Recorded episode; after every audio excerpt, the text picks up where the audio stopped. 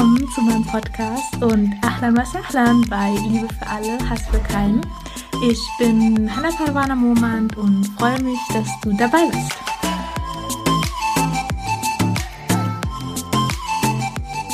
Assalamu alaikum und herzlich willkommen zu einer neuen Podcast-Folge Liebe für alle, Hass für keinen. Ich bin so, so froh, dass du hier auf meinem Podcast-Kanal bist und dass du dich für die spirituellen Krankheiten interessierst. Genau darüber spreche ich ja jetzt schon seit ein paar Folgen und es werden auch weitere Folgen kommen. Und genau, ich würde sagen, legen wir direkt los. Mm, die heute spirituelle Krankheit ist ja sehr nah verwandt mit einer Krankheit, über die ich letzte Woche schon gesprochen habe, und zwar der Prahlerei. Mm, heute wird es um ja das Bedürfnis gehen, nach Ansehen zu suchen, und zwar nach Ansehen unter seinen Mitmenschen. Also jemand will, dass andere hören, welche guten Taten sie gemacht haben. Zum Beispiel, wie viel sie gespendet haben. Und ich persönlich habe das auch schon bei muslimisch geprägten Vereinen oder Organisationen gesehen, dass sie dich beten zu spenden und wenn du ihnen so und so viel gibst oder eine bestimmte Menge spendest, dann wird dein Name irgendwo angezeigt oder manche werben sogar damit, der, der am meisten spendet, der bekommt eine Umrah finanziert.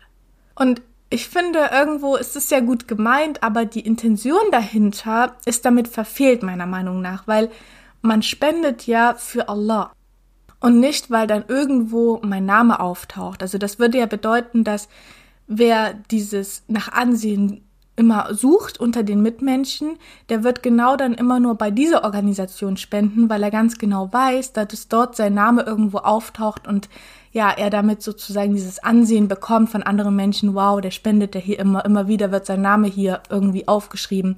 Und ja, das ist aber nicht der Sinn von Spenden. Also der Sinn von Spenden ist, sich einfach reinzumachen und etwas für Allah zu tun und nicht um Ansehen zu bekommen von seinen Mitmenschen.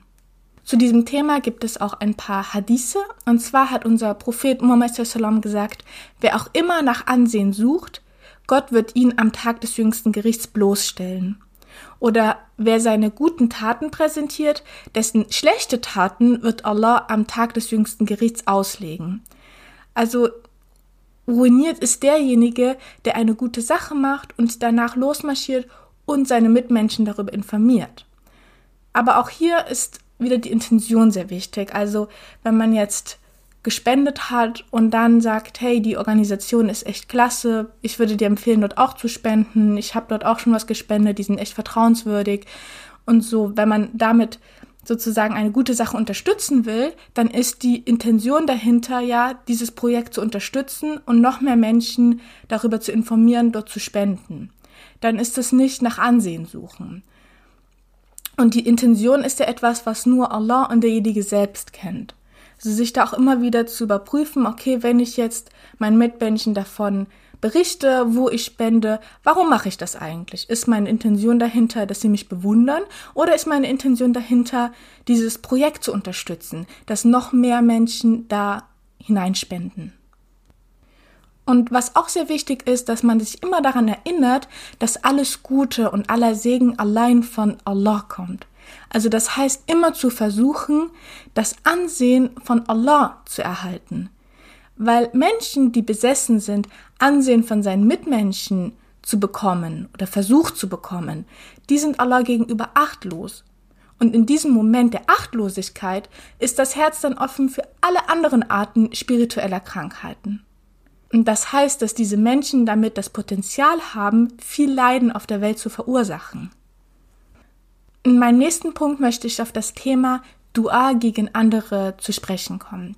Und zwar wer gegen jemanden Dua macht, der auf dem Weg Allahs ist und sich Allah bewusst ist und vermeidet, was er verboten hat, dem können auch die Gebete, die gegen ihn gerichtet sind, nicht schaden, weil Allah ist immer auf der Seite, die, die Gutes tun.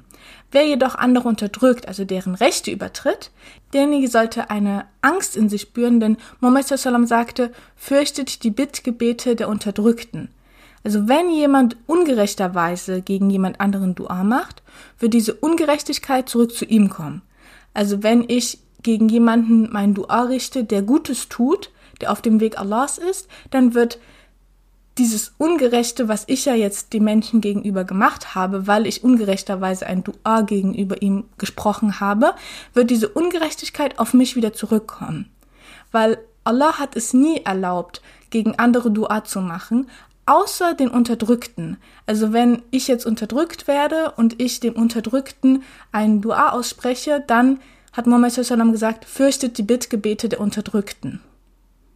Und im Koran in der Suche Nummer 2, Surat al-Baqarah, dem Ayah Nummer 193 steht, es darf kein feindseliges Vorgehen geben, außer gegen die Ungerechten. Und Dua ist dabei die Waffe des Gläubigen. Also Dua ist eine sehr sehr mächtige Waffe. Also viele unterschätzen das Dua, weil es gibt ja keine Kraft, die stärker ist als Allah. Und in einem Dua verbinde ich mich mit der stärksten Kraft, die es überhaupt auf dieser Welt gibt. Deswegen, wer Ungerechtigkeiten erleidet, der darf Dua gegen diese Person auch machen.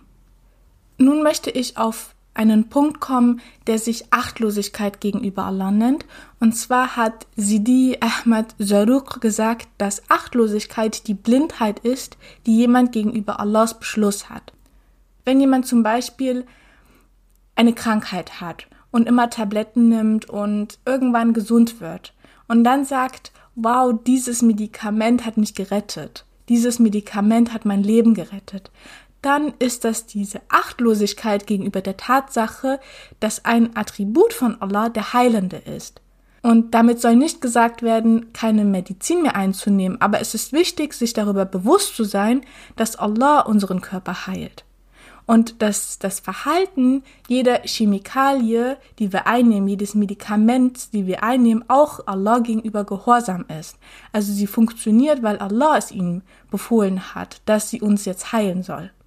Und jemand, der an Allah glaubt und nach einer Krankheit wieder gesund ist, sagt, Alhamdulillah, also aller Lob und Dank gebührt Allah, der mich geheilt hat.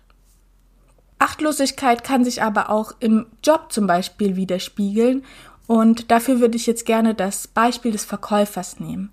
Also ein Verkäufer, der nur Lügen erzählt und herumschleimt, nur um seine Produkte zu verkaufen, der ist achtlos gegenüber Allah, weil er verkauft damit nicht nur seine Produkte, sondern auch seine Moral. Deswegen heißt es auch, dass der ehrliche Verkäufer am Tag des jüngsten Gerichts einen so hohen Stellenwert vor Allah hat wie ein Märtyrer, weil dieser Verkäufer eben nicht seine Moral und Werte verkauft hat. Wenn er erfolgreich ist, dann weiß er, dass sein Erfolg von Allah kommt.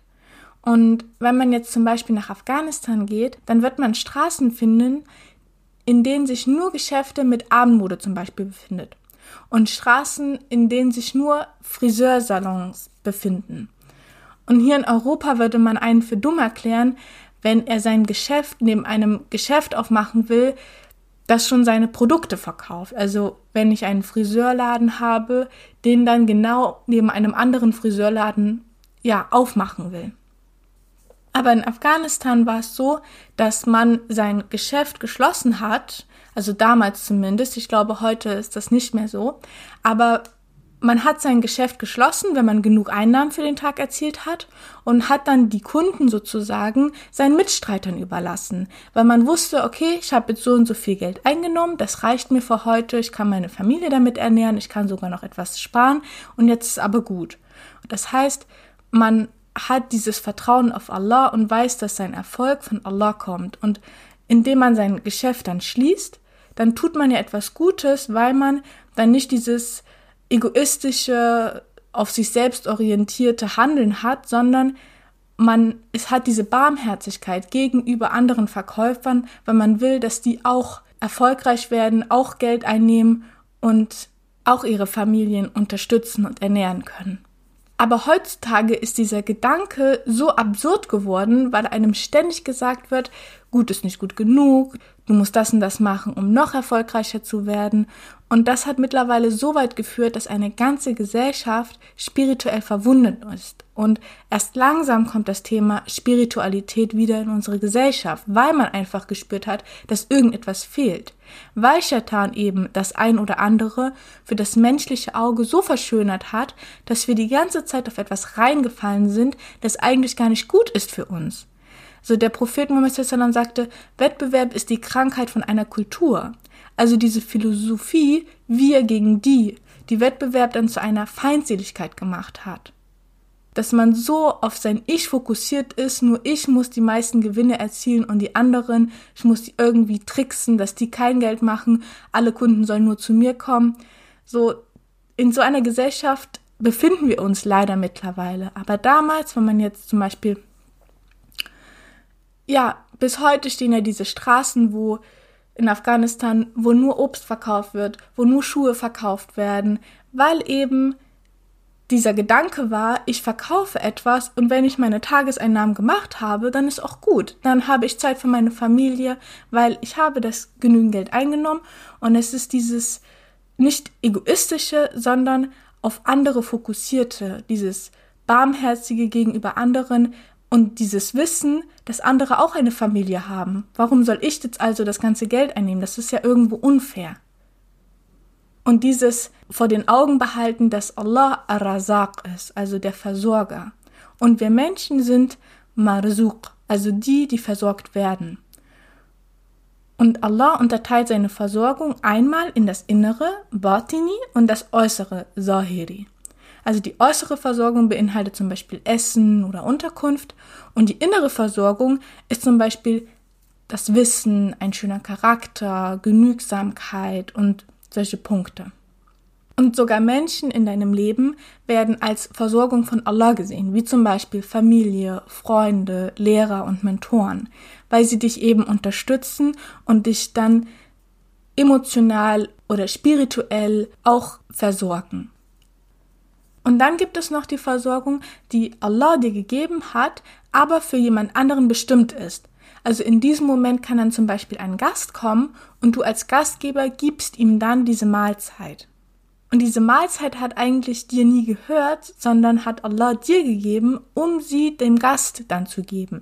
Deswegen verliert auch niemand etwas, wenn er einen Gast bewirtet, weil von Allah schon festgelegt wurde, dass dieses Essen für diesen Gast ist.